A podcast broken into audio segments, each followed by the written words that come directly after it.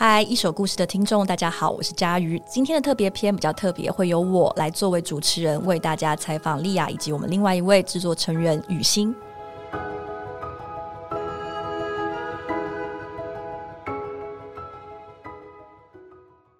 在开始之前呢，我们还是简单的做一下团队的自我介绍。那我是佳瑜，从第一季到现在一如既往的存在着，在一首故事里面就扮演一个嗯鞭策莉雅的角色。好，那我们接下来换丽雅。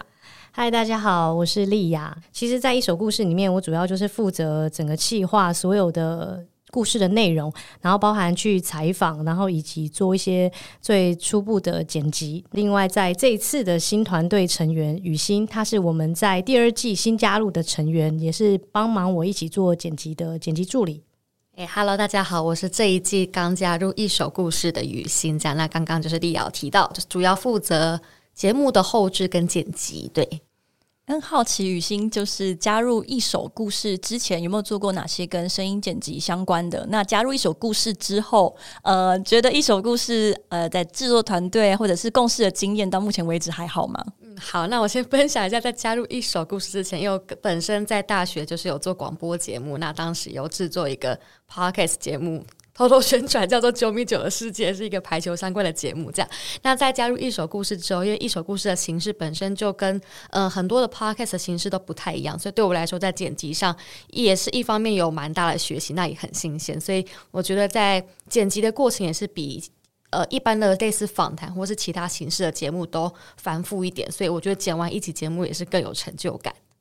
那和我们的制作人莉亚，呃，到目前为止的共事经验如何？非常好，我觉得。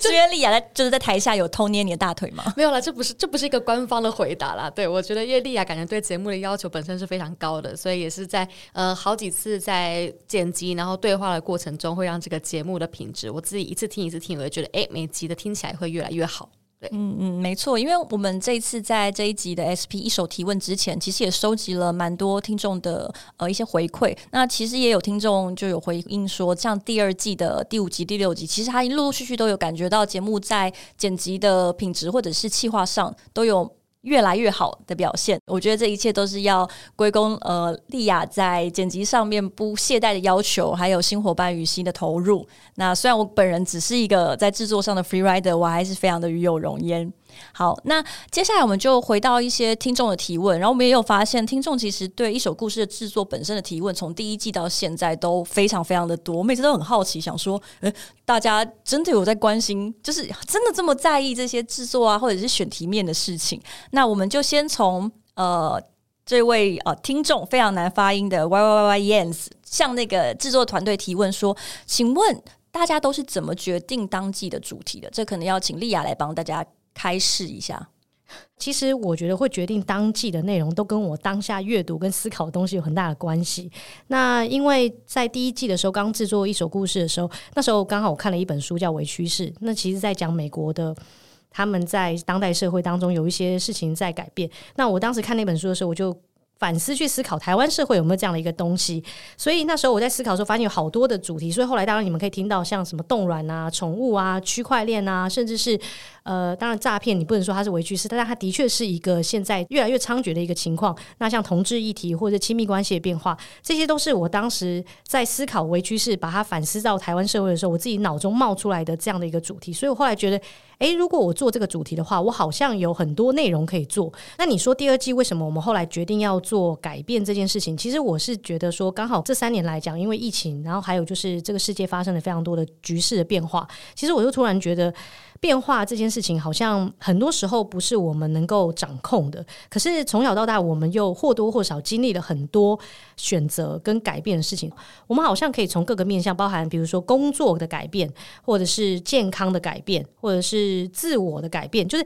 这几个不同的面向去切，你都可以好像找到不同的故事。那针对这个故事，你就可以去想到主题，好像又可以找到受访者。那我是这样子一路一路这样顺着这样的思路下来，才决定这样的主题。另外是关于呃，除了大主题以外，我觉得应该也有听众对于每一集的小主题是怎么被决定的，应该也会蛮感兴趣的。我觉得也想请丽亚，也许跟我们的听众来分享看看。不知道你还有没有印象的，比如说我们怎么样去进行每一次小主题的决定，或者是曾经有哪些一开始我们觉得哎，好像蛮值得一做的小主题，不过最后进入讨论之后，基于种种原因，我们暂且搁置。我们不讲永远放弃，也许我们就暂且放弃的东西。有时候是这样，就是。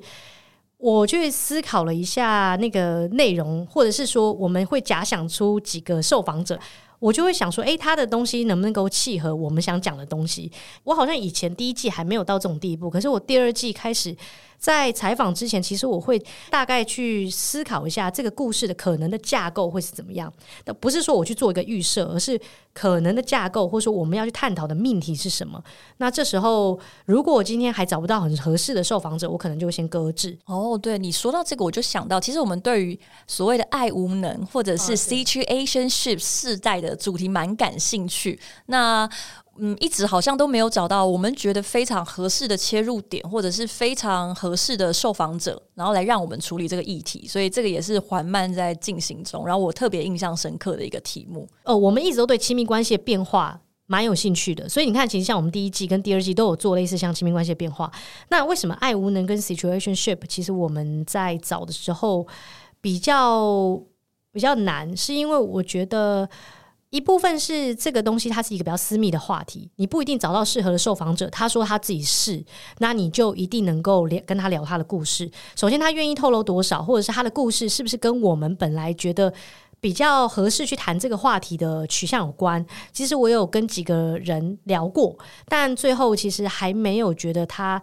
可能他的故事这么适合聊这个话题，所以就先搁置，但并不意味着我们不会做这个话题啦。对，嗯嗯嗯，确实，我们要透过个体，就是微小的个体来处理一个感觉比较普遍的主题的时候，这个个体的遴选，其实某种程度上来说，也是需要花费蛮多的心思，才能够觉得说，因为用个体的故事去诠释一个大趋势，它本来就只是一种手法跟。管道，那要怎么样选择，其实就蛮重要的。那所以刚刚讲到受访者这个部分，也会相当程度的影响我们的选题跟制作。那也有听众非常好奇说，诶，想请问一手故事都是怎么找到受访者的？其实一手故事目前受访者可以分几个类型，一个类型是我自己的朋友，然后另外一个类型是。从朋友圈发散出去的，然后再一个类型是我做记者期间的一些受访者，然后在最后一个类型就是完全是陌生开发。所以我通常就是一旦决定好主题之后，我就会开始可能在包含社交网络上，或是我去爬书自己过去可能受访的记录，甚至有时候会去翻一些新闻报道，然后去看看说有没有比较合适的人选。这时候再开始进行一些初步的接触。那有时候初步的接触，有时候可能不一定是确定就是他，有时候可能会先初步聊一下之后再决定要不要做这个人的故事。那如果是第一个类型，像朋友的话，其实最方便，因为其实你本身就已经知道他的故事，但是你还是要评估说，因为你们两个虽然有基本的信任感，但是在聊这个故事当中，他能不能够很完整的讲这件事情，那也是一个评估的指标。然后，那陌生开发也很多啦，我觉得这个主题很有趣，所以我就开始到处去找。我可能不一定认识这个人，可能通过 Facebook。通过一些粉丝团，他本身有在经营这方面的东西，或者是新闻报道，我看到这个写作的这个记者，有可能我认识这个人，所以我就去问。所以其实都是从这些这一方面来的。那刚刚莉亚也有讲到说，找到了这些受访者之后，其实第我觉得最大的考验之一，就是你要怎么样说服这一个人，他愿意敞开心扉。然后来成为受访者，来向所有他认识与不认识的人诉说他自己的故事。那这个方面，丽亚有没有什么样的采访技巧是可以跟大家分享的？我觉得其实一首故事因为形式的关系，我们蛮需要一个人用他自己的角度去把他自己的故事很完整的梳理出来。尤其我们自己很多主题涉及到一些比较私密的，比如说开放式关系，或者是说他被诈骗，然后甚至是甚至是他的情感关系，他可能。结婚两年了，爱上别人了，就是这些东西都是你有时候即便是朋友，他不一定会很愿意去聊的事情。所以其实我觉得一首故事在制作的时间成本其实是高的，就是我们通常其实会采访蛮多次的，然后我觉得对于很多人来讲，尤其他要讲到很私密的事情的时候，他还是会有点顾忌。虽然他很愿意分享他自己的故事，可是当你越问越多，越扒到越心深处，或者他内心可能有一些比较困扰的部分的时候，其实还是蛮困难的。所以我觉得这是做人物最难的一个部分。那一般来说，因为听众也很好奇，一手故事啊，平均每一集受访者大概都要采访几次？哇，这个真的不一定诶，因为采访到三四次以上的也有啊。所以就是一次是通常比较基本的，就说至少一定会做预采。然后，但是如果预采我觉得还不太够，我可能就会想要再采一次。那也有人想针对采访的时候的技巧去做提问，我觉得蛮有趣的。就是有一位听众提非常非常细的制作方面的问题，他说想要知道呃丽亚在采访的时候会问什么样的问题来去激起这些讲述者来描述他具体的场景和事件。这真的是一个很像不知道怎么样新闻写作班或者是 录音制作班的这个。大师班，大师班，对，但我非常感谢大家会注意到，或者说会想知道说，今天他们回答这个故事的内容背后，我们是怎么提问的？确实是，就是。我其实这个东西还在调整中，因为我过去是文字记者，我其实觉得我到现在都还在学习这件事情。因为我觉得大家应该可以知道说，同样一个故事，它可以通过文字媒介呈现，跟通过录音媒介呈现，其实是很不一样的思考逻辑。有一些故事，它其实注定用文字呈现其实更好。那或是说，它到底能不能够用声音讲述？我觉得其实这个在故事本身，当你决定的时候，就要先去思考这个问题。所以我你们如果。有人比较敏感，从第一季开始听的话，会发现故事的结构或者是我提问的东西，可能从那个内容回推出去，我提问的东西很不一样。因为我过去其实不太问那些很细的问题，我可能会问比较大的问题，因为那个是我们在做文字采访的时候，除非我写人物特写。我才会问非常细的东西。可是因为我通常做人物采访的时候，如果是文字报道，我可能会根据当时我自己的感受，我可能最后会把我的感受，或是我对他的观察，甚至是后来二手资料的补充，写进文字报道里面。可大家注意到，声音这件事情是我一让他录音，他没有讲出来，你们就不会知道。所以他非常重视现场感，他非常重视这个人有没有当下讲出来，就跟你影像一样，你有没有抓到？你有没有让他讲出来？所以我其实后来在第二季的时候，我在这件事情上做了蛮多的功课，我重新去思考，为什么有些节目他总是能够问出那些让人觉得很了不起的问题？比如说，像我之前有跟雨欣分享到一个我们那时候做研究的其中一个案例，是大西洋月刊做的一个实验的播客。那他其实在里面有有一集是在讲述一个。一个谋杀案，然后这里面呢，其实就有记者，他开始去采访这个谋杀案的被陷入谋杀案官司的你们几个主角，然后他有问到一个问题是说，你怎么知道你当时爱上了他？他说，你可以仔细描述那个感觉吗？然后这个受访者就回说，我当下的感觉就好像有一个蝴蝶在我的身体里面拍打。他讲的这个话其实就非常有画面，然后也非常有声音感，所以我那时候就觉得。所谓的提问的技巧，可能是在你当下希望这个受访者能够尽量的去把他的感受用一个具体的方式去还原。所以我其实，在后来的几次采访，我慢慢的去调整，说我除了问整个事情的经过之外，我也会希望自己接下来能够多问一些他当下的整个环境的建构，他的感觉。比如说，你如果问他说：“你还记得你那时候在做这件事情的时候，附近的气味是什么吗？”这个时候，这个问题可能就会让他重新回到那个现场，因为你是通过五感去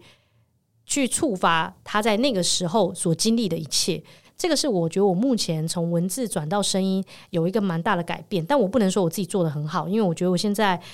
每一次都在重新去思考，我要怎么让听众可以知道哦，你能够更身临其境这个受访者。对，所以我觉得这有点难，嗯。嗯，那我也想问雨欣，因为雨欣自己也是算算是新闻系的学生，然后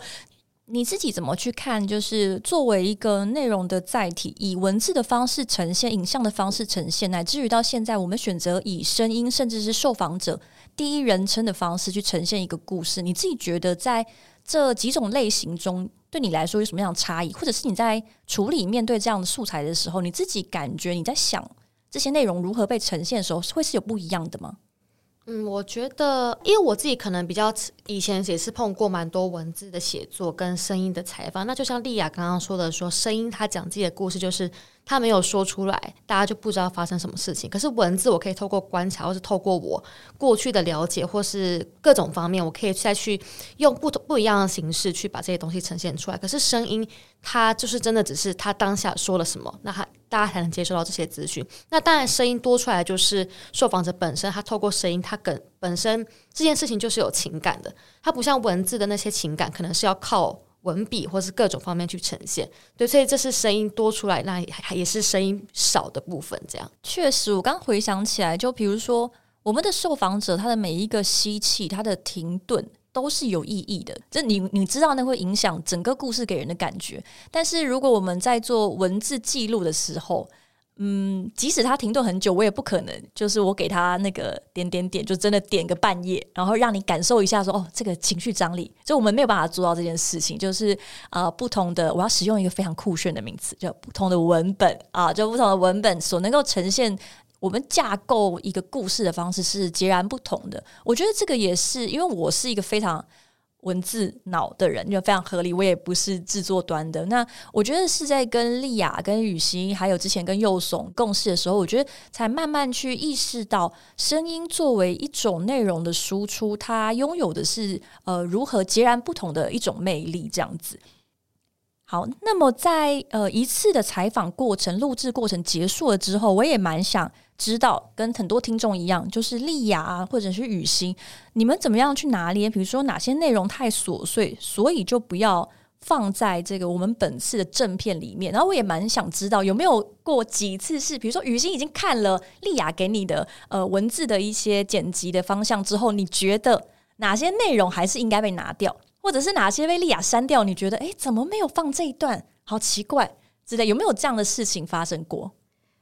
好，我先说一下，然后雨欣等下可以补充。就是其实因为我们的剪辑流程比较像是，我会先把文字做输出，然后我做文字稿的剪辑，然后之后我剪辑第一版本之后，再给雨欣去做剪辑。那雨欣通常他会在剪辑稿当中会给出一些想法，因为我我这个人有点控制欲，所以我其实在我其实你如果看我的文字剪辑稿，会发现我连哪里要做间隔，哪里要做音乐，哪里要做音效，我可能都会先给个建议，这样对，但是。比较有趣的事情是说，因为我觉得雨欣他，因为他过去有做一些 podcast，所以他在这方面有他自己的想法。我其实很感谢，因为比如说像呃，我们刚播出的这个第六集，其实我们可能就一些内容，包含讲到可能如果大家有听的话，应该就知道说。其实 PJ 他那时候在进警校前，他有一个女朋友，后来他跟女朋友很多争执。那那时候其实我蛮我放蛮多篇幅在这件事情上的。但是雨欣那时候看了整个顺下来的时候，他可能觉得说，其实觉得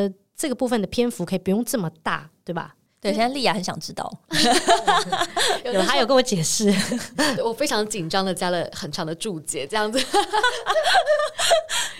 对，因为那时候我就是读下来，觉得，嗯，虽然我知道说莉亚可能在这边放入他们的，在他和当当时的女朋友在进入警校的冲突，是要凸显说，哎，进入警校这个决定带给他的哪些影响，这样。但是我那时候会觉得，哎，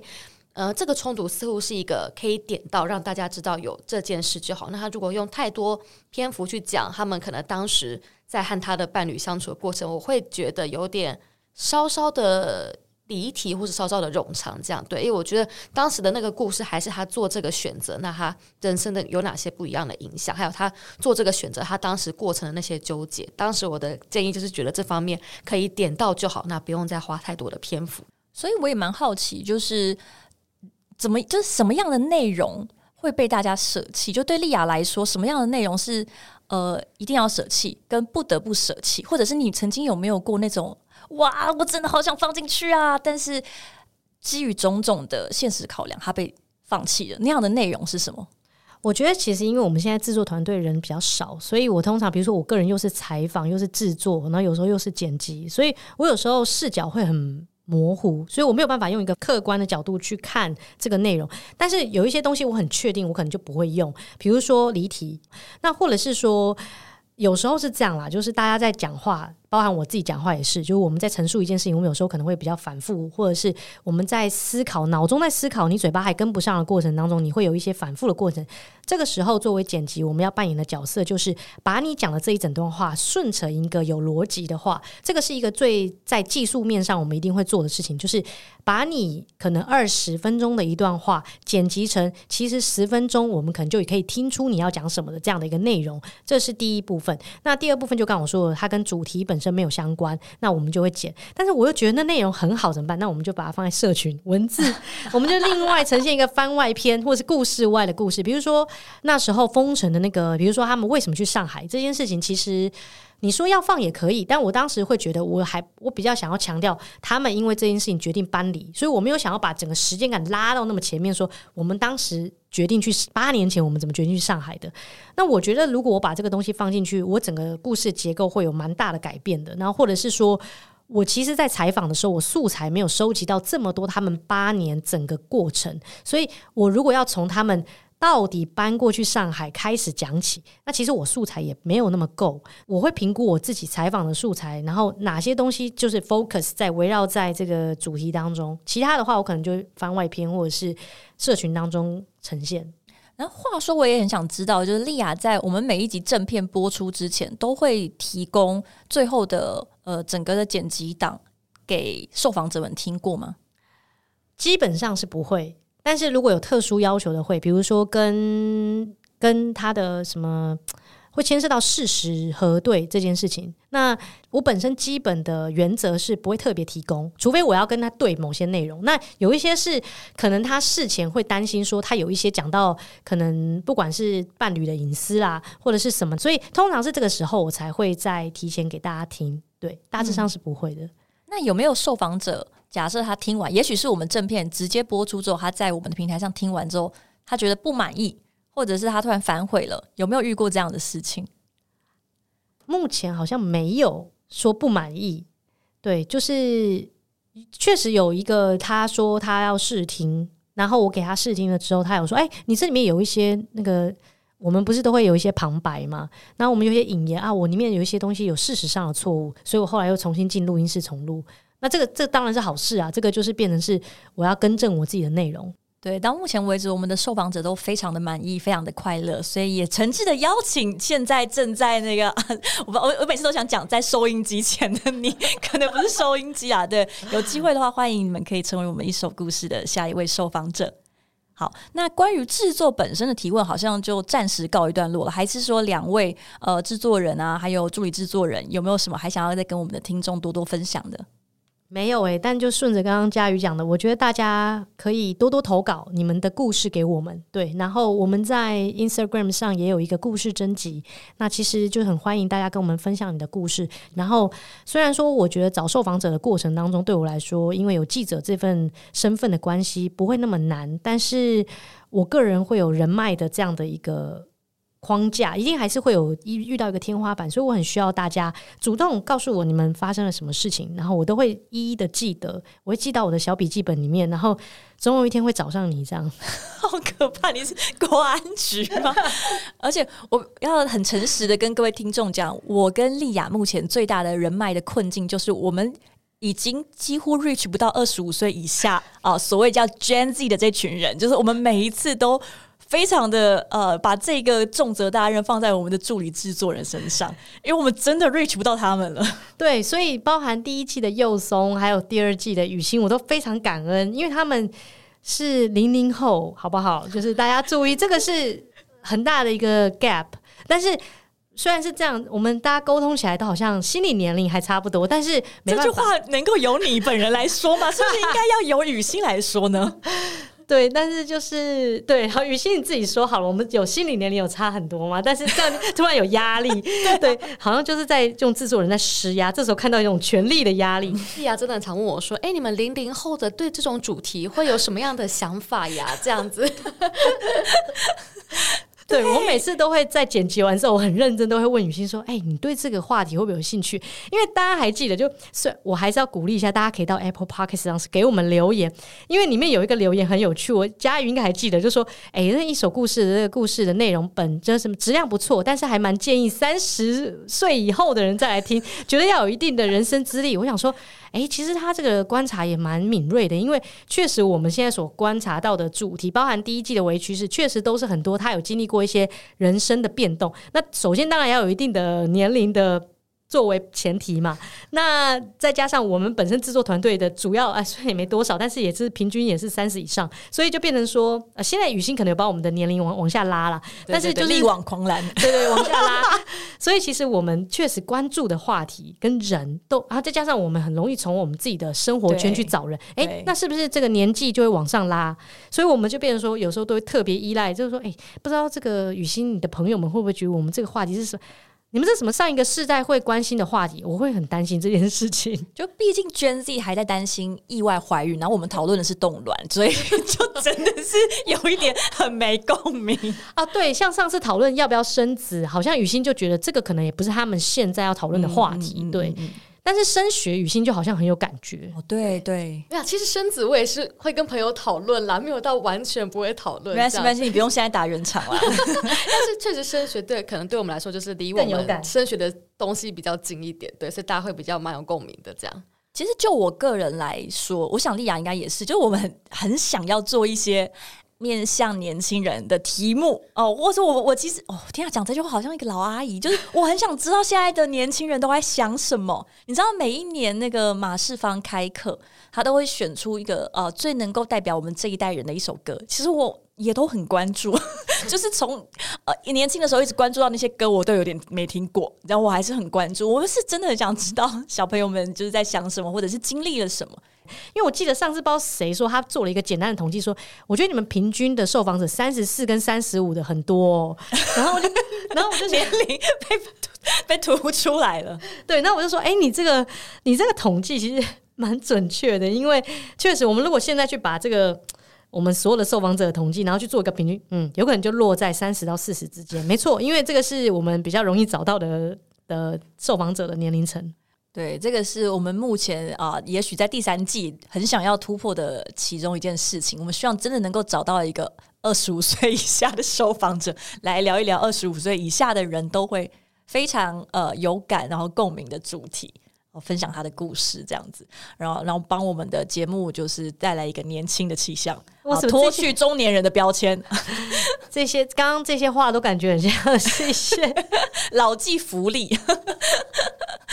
对，没错。好，那讲到这个，我们就来讲一下，就是也有一些听众，我我自己对这两题的分类是，它比较像是听众的敲碗啦。哦，第一题是，呃，听众问什么时候来鱼市场录一集？这个丽雅是不是要出来面对？哎，我觉得这个光这个提问就是，首先他就是我的朋友，所以他会这样讲，是因为他现在自己本身在做一个海鲜的品牌，叫澎湖海鲜皇族。其实如果大家听第一季的话，他是我们唯一的一个赞助者，所以第一季的第八集就是由澎湖海鲜皇族赞助的，非常感谢，对，算是我们的赞助赞助爸爸之一。那他他们他自己本身现在在做推广这个澎湖学、离岛学的一个概念。他之前有在飞地办一个讲座，然后是请一个香香。港的香港的鱼少年叫黎洛维，他来讲说，哎，各地的鱼市场有什么不同的文化？其实我觉得蛮好的，所以在那个当中，我得到非常多的回馈。然后我现在有觉得鱼市场确实很适合做一局，因为里面其实有非常多的职人，然后里面包含怎么样各个角色，他们是怎么样操纵整个鱼市场的一个生态。就我我都是在听那场讲座里面才感受到。然后比如说基隆的鱼市场跟澎湖的鱼市场，他们其实在运作的时间就很不一样，这个我也不知道，这个也是我那时候听了才知道。所以鱼市场这一集呢，如果我们找到适合的人，我们会做。那不知道他会不会来赞助就是了。对对，我们现在正在对澎湖海鲜皇族喊话跟施压。对，你既然提问的话，你就要负责，你知道吗？好，那下一位听众就是呃，我觉得这个听众的问题很可爱。他说，可不可以邀请恋爱大师或暧昧大师来跟牡丹女子对谈一集？希望他多跨出去。感谢他对我们受访者的这么的关切。哎呦，这个，因为我们现在其实没有什么对谈的节目吼，但是我们或许可以找恋爱大师。谁会说自己是恋爱大师？对啊，是谁啊？我们，我们也蛮想访问这位恋爱大师或是暧昧大师的。全民情圣，找他来看看，就是看能不能提点大家怎么样在恋爱当中成功。还是说，这个听众他根本就是用我们的这个牡丹受访者做一个包装，他其实是自己想听。你们会不会想听恋爱大师或暧昧大师？你们会想知道什么叫做真正的呃有效的恋爱技巧？我不知道，可能嗯，我我目前好像没有这个困扰过，所以我自己觉得哦，我应该不需要吧那种感觉。这是一个凡尔赛发言。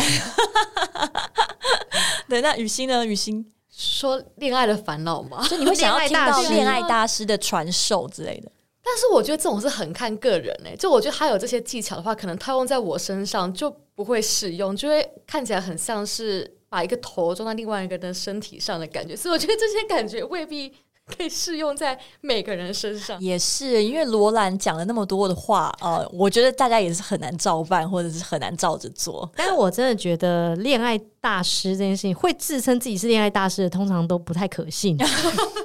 你这个是不是一竿子打翻很多条船？你们难道难道不赞成我吗？就如果今天有人跟你们介自我介绍，他的名片就是写“大家好，我是恋爱大师”，你们会相信吗？很像很渣的感觉，或者是他可能本身有在诈骗。哦、oh，OK，没错没错，而让我想到之前一些 YouTube 上面很红的那个恋爱教战的课程的侧录啊，但他们会称为自己是恋爱大师吗？他们因为他们在开课啊，对，恋爱就是会对教你什么一出手就脱单，或者教你怎么样撩女生，这个。但后来有一点延上了，但我都觉得，我觉得应该是说，我觉得很多人因为在感情当中都不知道怎么跟不同性别的人相处，所以或许有一些人可以点出这个问题。但你说一出手就脱单，这个听起来真的太诈骗了，可能行销术语啦。好，那哎，最后就是有一个我觉得很有趣的提问，所以我们把它放到最后面。我觉得这个也可能跟我们第二季的主题是改变有关。他这边想说问。制作成员们的人生转捩点，那要不要先请佳瑜先回答一下你个人的人生转捩点？哎、欸，我其实就是我现在回想起来，那也许是一个人生转捩点，但是呃，并不代表说我现在这一条路是绝对不会发生在其他的时空下。但前几天我刚好在想这个问题，我觉得我好像真的有那样的一个转捩点，就是这件事情是发生在我之前还在电视台的时候。哦，对，我在电视台呃，一直都是做比较幕僚哦、事务研究型的工作。但因为那段时间其实也蛮迷茫的，尤其是作为我是呃商学院背景的学生，然后走了一条跟大家都很不一样的路，然后呃，不管是薪水或者是前景都堪忧的这个情况下，我那时候就觉得说，还是我应该要背水一战。然后那时候电视台的呃其中一个综艺节目在争企划助理。哦节目助理啊，基本上就是堪称打杂的工作。但因为我是那种只要面前有一个改变的机会的人的时候，我好像都会很容易想得很美好，就是我就会已经脑补成我将来会成为一个综艺节目的主持人、综艺天后。对，然后那时候就想说，哎，会不会这个就是那一个命运的转捩点？所以我就真的投了履历。然后，但是我这个履历寄出去没多久，应该就是隔天，我就收到那个人事部的高层，就是那个人事部的 head，就直接打公司的内线过来跟我说：“佳宇，我是某某哥，我有看到你投那个呃某某节目的企划助理，我跟你说，你不要去。”我就很傻眼。但嗯，我觉得那个时候就是呃，我虽然是脑中都会自动脑补最好的。那个可能性，但是我也不是一个大智障，所以我确实也知道那是一个风险。然后，呃，加上当时那一位主管这样跟我讲的时候，我就觉得说，嗯，好，因为他讲的实在是太呃，怎么讲的，言言辞很诚恳。就他作为一个好像在电视圈打滚过多年的人，加上我其实当然也本来就对电视台的一些背景，尤其是做节目是稍微有点耳闻的，所以我那时候他讲完之后挂了这个电话。因为他就是说他会把我的履历抽出来啦，就他是很认真的在说服我，所以后来我就哦我就放弃了。可是我现在想起来，我没有觉得可惜，但是我那时候觉得说，如果我那个时候就真的不管不顾的决定去做节目，也许未来的路真的会蛮不一样的。对，但不见得是说真的就会变成做节目，然后一路做到现在，还是蛮有可能中途就放弃啊，半途而废。但可能跟我之后的路一定会蛮不一样。然后这个是我想到的。一件事，对，因为如果真的要讲那种好像选了会很不一样的事件的话，我好像就是第一件事情，我不知道为什么我就是想到做节目助理的这个，但超级奇怪，因为我没有对于呃做综艺节目有什么 有什么热情或是执着，可是我三号我就是想到这件事情，因为那是可能当时对你来说是一个最出格的选择吧。对，我觉得那会是一个非常不可思议的举措。对，相较于我其他，当然我这样一边讲一边也想起来一些别的事情、别的可能性，但是他那个我觉得偏离我的人生主轴，还没有到我真的直接去做综艺节目，然后从那种打杂助理开始，就是偏离的这么多。那像丽雅呢？可能觉得应该是在我二十九岁的那一年决定去上海工作，因为当时二十九岁的时候，我觉得我不知道这个听众朋友们有没有现在刚好经历这个时期，就是我会觉得二十九到三十，好像你都会有一种预设，说三十岁你好像本身已经开始步入了，有一些人会称为中年阶段，或是为中年，对，然后你会觉得自己在那个时候好像要活成一种样子。姑且你自己本身并不想要去顺服或是去顺应这样的一个主流的框架，但当时就会不由得怀疑说，我自己现在的不管是感情状态，或者是我的事业成不成功，或是我到底有没有达成我在毕业前我对自己设下的这样的一个短程目标，那时候好像有蛮多这样的疑问的。那刚好那时候其实。呃，因缘际会接触到在上海的一间新媒体，所以其实我觉得那时候我就毅然决然，我就是觉得我可以去另外一个地方工作，然后可能会给我带来蛮大的改变的。那事实证明，也真的给我带来蛮大的改变。就我在上海工作这件事情呢，其实真的为我的生人生，包含际遇跟我的工作方面起了非常大的。转变吧，就其实我在上海之前，我其实并不是做记者，所以我接下来会开始做记者，甚至一直从事新闻跟内容，其实跟这件事情有非常大的关系。然后那时候，其实在上海的时候，因为刚过去非常辛苦，所以我其实第二个月就有点撑不下去，然后本来要包袱款款的，就是哭着回来，但我还是撑了下来。所以撑了下来，这个决定对我来说也是蛮大的改变。如果我当时就决定啊，算了啦，回家吧。又是另外一个故事了，对。那雨欣呢？我其实看到这个问题的时候，第一个想到的，嗯、呃，毕竟我现在才二十三 岁，这样事业上没有什么经历什么，但是我第一个想到的是，当然是神学，因为现在走的路也是跟过去我想象的很不一样。但是我这边想，突然我后来突然想到一个，我想要分享，它并不是说让我走上不同的路，而是这个转变是让我觉得我好像变成一个。我另外一个想成为的人的样子，那这件事其实听起来非常的微小，它就只是我在大学可能遇过遇到了几次感情上的挫败。那因为这些挫败，当时我可能心情上非常非常的 down。那我后来开始去阅读，呃，我不是阅读那种什么叫你心情怎么变好的这种书，而是阅读纯文学，就是一些散文、一些诗。那我那时候从那时候开始，我变成我会开始去大量阅读这些作品的人。那我开始阅读之后，其实我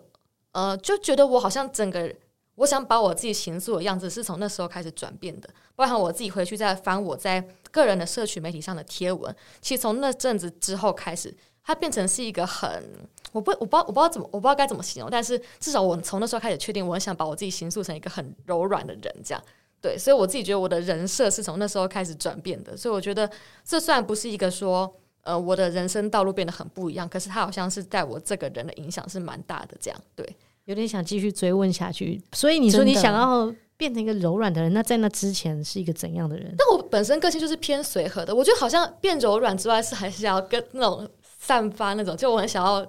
类似，我很想要让我的文字或是让我的东西可以让大家看到的时候，也是可以得到一些可能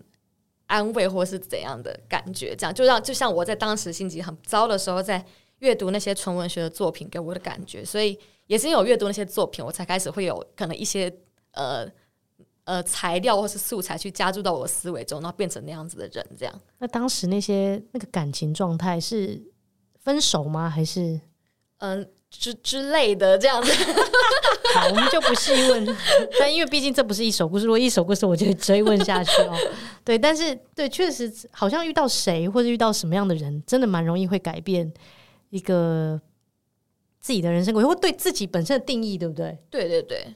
或是觉得自己好像想成为这样的人，或是不要成为这样的人。哦，那不要成为怎么样的人？就是不要成为会伤害别人的人。对，哦、有点是这样。好，那关于听众的提问，其实大致上就到这边了。好，那我就想要向两位提问，因为刚好前几天就是看完了这个人选之人，然后因为我觉得这个也是看的时候无意识冒出来的，就是哎。诶如果假设有这么一天，有一个机会可以从政，你们两个会愿意吗？啊，或者是说，你们会不会担心说，诶，如果你们从政的话，可能你过往的呃，不要说过往，也许你现当下的所有有的没的事情，都会被呃记者啊、媒体扒拉，或者是呃对手扒拉出来，变成二手故事。呃，我其实之前一直说我要选里长，所以其实要从政这件事情对我来说，如果有这个时间点，或许有可能。对，就是，但我这个不是我本身的志愿啦，我只是觉得，嗯，帮助他人或者是让这个社会变得比较好这件事情，如果在我自己能够做到的范围内，能够做到这件事情，我会觉得还蛮开心的。所以从政这件事情。即便不是我的志愿，但有这个机会，我不会排斥。那至于说会不会被各种扒粪，我觉得我好像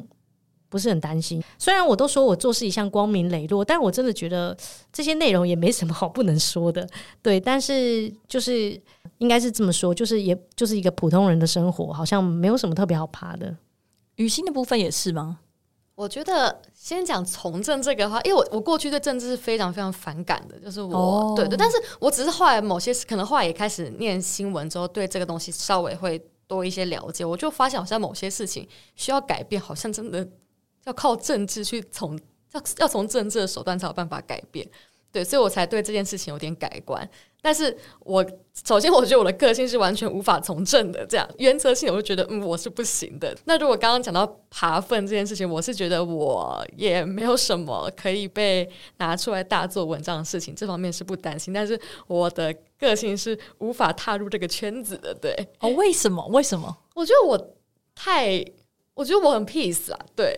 啊，就是没有办法斗争，是不是？对对，我我真的无法，我真的做不到。对，那莉亚呢？莉亚可以斗争吗？如果本来就是会为了自己觉得正确的事情尽力的捍卫，那有可能我在捍卫的过程当中，对别人来讲就是一种好像在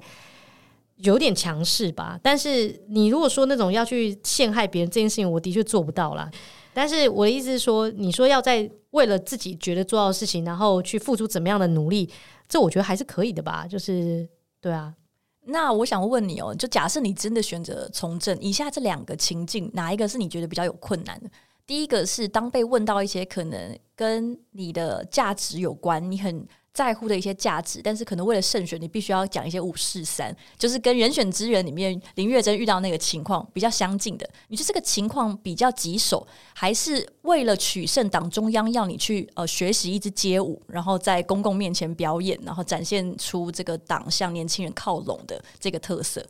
当然是第一个啊。所以你愿意大跳街舞？我去跳，我虽然是舞蹈白痴，但让我去跳一跳也 OK 啊，没关系，变得迷音什么的，然后甚至被各种截图，我觉得 OK，因为你知道，反正有曝光就是好事嘛，是吧？嗯、但是我不喜欢，我这人就是这样，我不是很喜欢去讲一些违心的事情。那我当然知道从政，你一定要去讲一些违心的事，可是因为讲这件事情就会让我。让我本身会比较不开心，所以你刚刚问我说，这两件事情如果可以选择哪一个比较困难，我当然知道现实当中我会比较容易遇到第一个。对，但是如果你说哎这么理想，我可以选择，那我就大跳踢大跳街舞，我就跳，我还 breaking，我还头转什么的，我都可以让我去当个小丑。对，但是没有，如果要跳海，跳海可以吗？跳跟王世坚一起跳海绑在一起。跳海的话，跳海的话就是不要冬天可以吗？好好，我们期待那个莉亚在政坛发光发热的那一天哦。为什么这个最后会变成这样？